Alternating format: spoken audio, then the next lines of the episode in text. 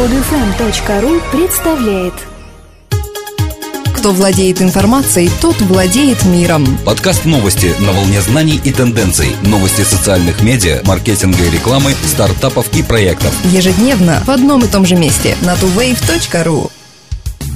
Здравствуйте! Сегодня 20 февраля 2012 года и в студии мы Дмитрий и Елена. Поисковая система Яндекс вводит поиск по социальным сетям, который будет доступен по адресу people.yandex.ru. Сегодня Яндекс индексирует около 250 миллионов профилей в блогах и сетях, таких как ВКонтакте, Твиттер, Фейсбук, LiveJournal, Одноклассники. Ежедневно около 2 миллионов запросов в поиске касается конкретных людей. Если учесть, что среди жителей крупных городов подавляющее большинство является пользователями хотя бы одной социальной сети, идея объединить их всех в поиске по этому критерию выглядит вполне естественной. Авторы идеи обещают, что поисковик не будет индексировать закрытые страницы. Яндекс будет выдавать только ту информацию, которую сам пользователь решил сделать публичной. При нахождении нескольких социальных профилей у одного человека Яндекс покажет тот из них, который заполнен более подробно, объединив все остальные на отдельной странице. На ней можно воспользоваться расширенным поиском и узнать всю информацию об интересующем человеке, которую тот сам сделал доступной. Но в любом случае можно сохранить свое инкогнито, сделав свои данные недоступными для поиска с помощью соответствующих настроек.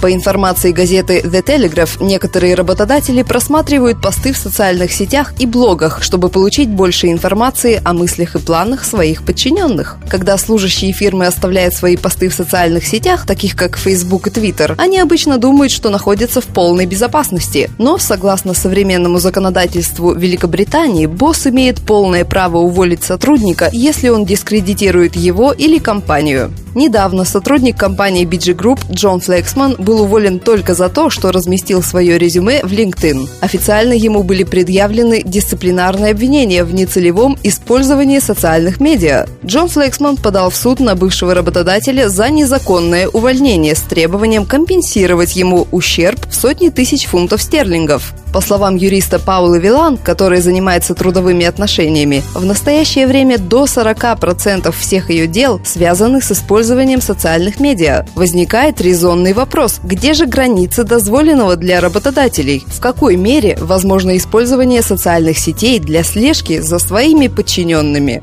В рамках программы Next Course YouTube проведет офлайновое обучение для руководителей некоммерческих организаций. Встреча, запланированная на 2 апреля 2012 года в Сан-Франциско, должна помочь представителям некоммерческих организаций в знакомстве с платформой YouTube и использовании ее для нужд подобных объединений. Хотя с точки зрения продвинутых интернет-пользователей в использовании YouTube и других средств социального общения нет ничего сложного, для людей, чья сфера деятельности находится за пределами офлайна, создание и использование использование обычного аккаунта порой превращается в сложнейшую задачу. Общая программа для неприбыльных организаций работает в YouTube в течение двух лет и предоставляет инструменты, с помощью которых организации и фонды могут брендировать свои видео или размещать кнопки для пожертвований. Весенняя встреча позволит благотворительным обществам и некоммерческим организациям получить подсказки и советы по использованию тех средств, на изучение которых обычно не выделяются отдельные бюджеты.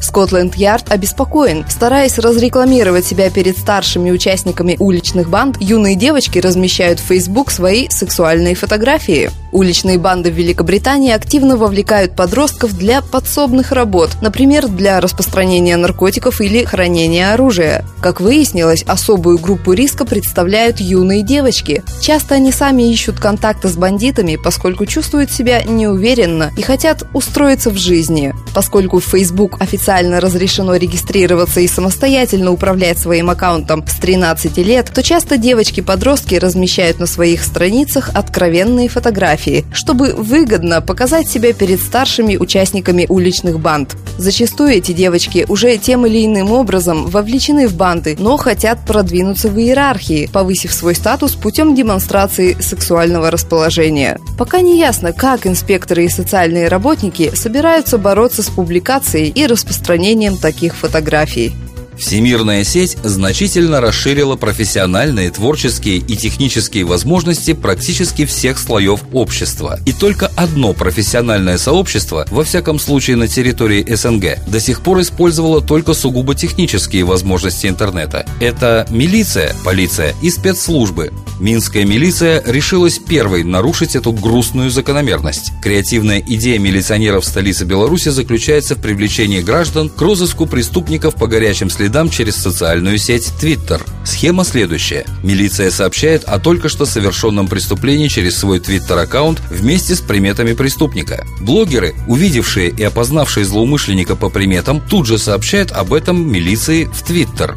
Как чистосердечно признается пресс-секретарь ГУВД Мингорисполкома Александр Ластовский, милиции нужны тайные агенты, которые будут сообщать ей о местонахождении преступников и их передвижении. Сделать это можно с простого мобильного телефона. Причем Twitter-аккаунт отлично подходит для этого. Он позволяет передавать не только текст, но и фотографии и даже видеозаписи. Весь проект получил название «Перехват». И именно с этого слова будет начинаться каждое твит-сообщение милиционеров о совершенном преступлении направлении. Уже объявлено, что помощь милиции тайные агенты будут оказывать не безвозмездно. Группон продолжает скупать инновационные стартапы. На этот раз скидочный сервис приобрел нью-йоркский стартап Hyperpublic и компанию Kima Labs. Компания Hyperpublic известна разработкой локальных баз данных, которые использовались для геолокационного поиска в различных проектах. Теперь же часть команды стартапа присоединилась к Groupon. Компания Kima Labs создала iPhone-приложение для сканирования штрих-кодов Barcode Hero и платежное приложение для iPhone TapBuy. Что интересно, Kima Labs была основана бывшими сотрудниками Amazon.com, которые затем работали в Pelago, стартапе, вошедшем ранее в состав Groupon. Groupon находится в постоянном развитии. Например, недавно был запущен сервис Groupon VIP, предоставляющий самым активным клиентам доступ к еще большему количеству выгодных предложений за 30 долларов в год. Также была улучшена система персонализации, чтобы выдавать клиентам более релевантные спецпредложения. Эти и другие новости выходят на tuwave.ru ежедневно по будням. Скачать другие выпуски этой программы и оставить комментарии вы можете на podfm.ru.